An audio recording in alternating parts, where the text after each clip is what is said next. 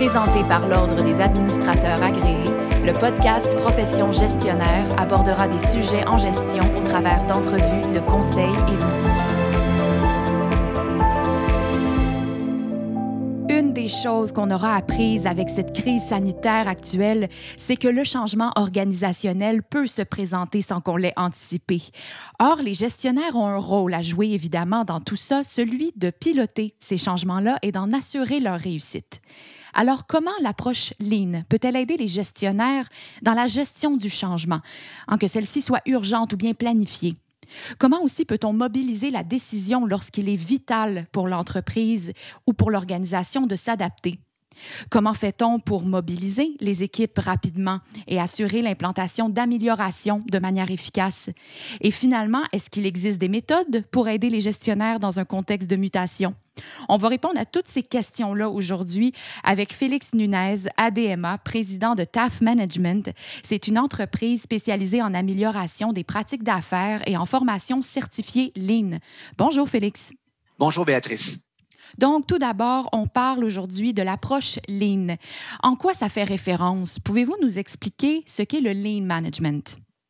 Certainement. En fait, le Lean Management, c'est une approche que je qualifierais d'agile. Euh, dans la littérature, on entend souvent le mode agile, le mode Lean.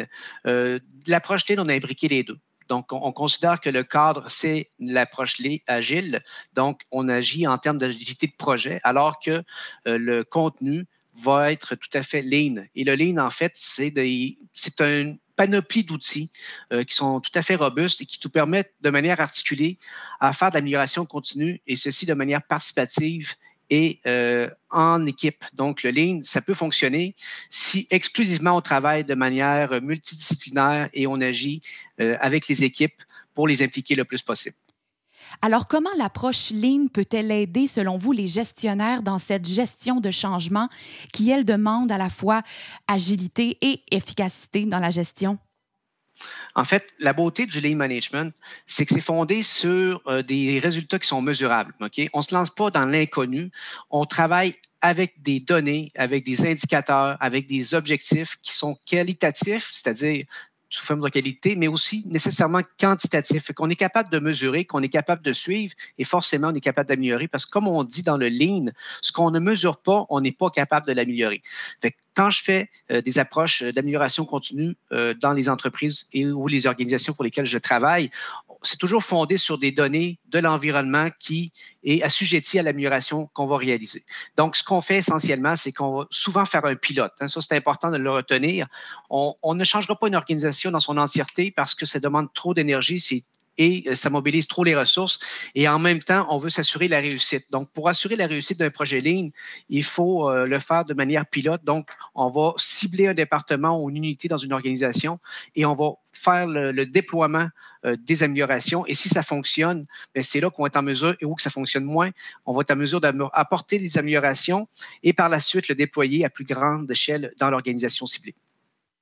Dites-nous comment fait-on pour mobiliser les équipes rapidement et assurer l'implantation de ces améliorations-là dont vous parlez de manière efficace? En fait, euh, Béatrice, une bonne question. Je dirais que le succès de notre approche repose sur plusieurs facteurs. Donc, les, je vais les nommer. C'est d'abord la compréhension de la démarche par la direction et un leadership soutenu tout le long de la démarche d'implantation. Ce que ça veut dire, c'est qu'il faut que ça vienne de la direction, du conseil d'administration, du conseil de ville, peu importe, mais il faut avoir le soutien de la direction lorsqu'on fait de l'implantation au niveau des opérations. Ça, c'est la clé du succès. Deuxièmement, une communication transversale avec les parties prenantes concernées dans l'organisation afin d'assurer la compréhension par tous et un leadership participatif. Ça veut dire qu'on veut s'assurer que ce qui a été euh, mis au niveau des orientations stratégiques, ce qui a été décidé au niveau de la direction, c'est déployable au niveau opérationnel, parce qu'autrement, ça va rester à un niveau et on ne sera pas capable de le déployer. Donc, ça implique que le gestionnaire, il sort de son bureau. Un gestionnaire ligne, il n'est pas toute la journée devant son écran, il sort de son bureau, il va voir le déploiement sur place, il travaille de manière collaborative et participative avec les gens qui sont au niveau des opérations. Et ça aussi, encore une fois, c'est une des clés du succès. Je dirais en troisième point, euh, impliquer toutes les parties prenantes dans la mise en œuvre du projet ligne. Donc, c'est en fait, le Lean, c'est participatif. C'est vraiment sa nature même. Donc, si on ne le fait pas de manière participative, on ne réussira pas une démarche Lean. Donc, il faut vraiment considérer le volet participatif. Faire un pilote, je l'ai nommé tantôt, c'est vraiment la clé du succès parce que ça nous permet de nous tromper et de corriger des erreurs et des choses qu'on veut faire lorsqu'on veut par la suite le déployer à plus grande échelle. Et maintenant, le dernier point, c'est respecter les étapes d'implantation et le suivre avec rigueur. Le mot rigueur est important dans le Lean. Parfois, les gestionnaires vont avoir tendance à, à se mettre en mode solution parce qu'on est payé pour trouver des solutions, on s'entend, mais c'est une erreur de ne pas suivre la démarche, euh, je dirais, chronologique d'une démarche ligne qui, d'abord, est souvent dénoncer adéquatement une problématique, d'abord. Donc, si je prends l'exemple du DMAIC, c'est définir, mesurer, analyser, améliorer, contrôler. On définit le problème, on mesure après ça les variables, on analyse les causes fondamentales, on met un plan d'amélioration et on contrôle ensuite. Donc, le Lean, ce qui est important, il faut respecter les étapes qu'il nous propose parce que ce sont des outils qui sont tout à fait robustes, mais ça demande de la rigueur. Voilà. Très bien. Donc là, on vient de voir, on, sait comment mobiliser nos équipes. Maintenant, bon, il faut prendre des décisions, il faut s'adapter. Comment cette approche-là, l'approche Lean, peut-elle assurer justement une prise de décision lorsque c'est essentiel pour l'entreprise ou pour l'organisation de s'adapter rapidement?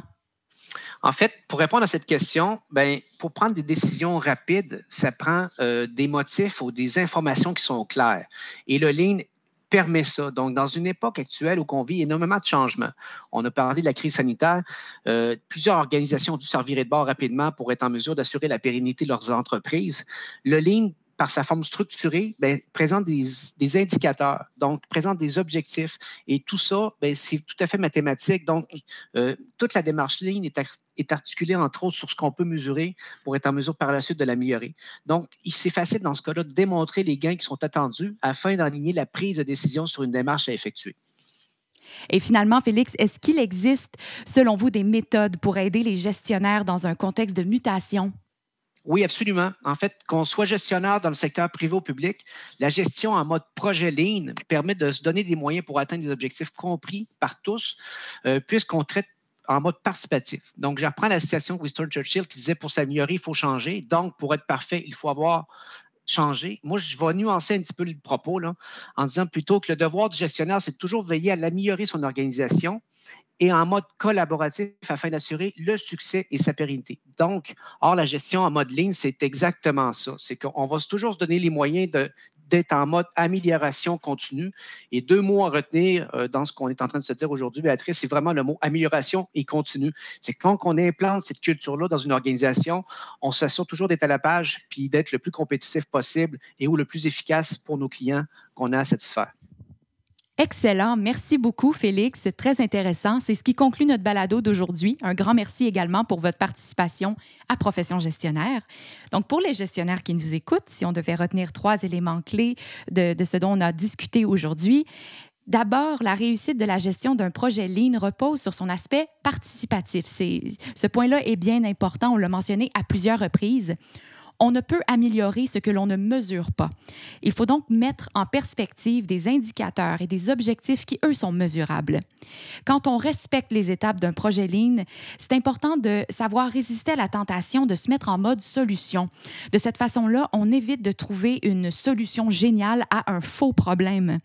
Et puis, enfin, en bonus, assurez-vous que votre solution soit, elle, directement liée à l'amélioration de votre service ou de votre produit pour le client, et non seulement pour la régie interne. C'était Félix Nunez, ADMA, président de TAF Management. Si vous voulez partager sur ce sujet via les médias sociaux, ajoutez le hashtag Profession Gestionnaire. Merci à toutes les auditrices et à tous les auditeurs. À la prochaine! Profession gestionnaire était présentée par l'Ordre des administrateurs agréés, l'Ordre professionnel des gestionnaires du Québec. Pour des articles, des outils et des formations en ligne en lien avec le domaine de la gestion, visitez le adma.qc.ca.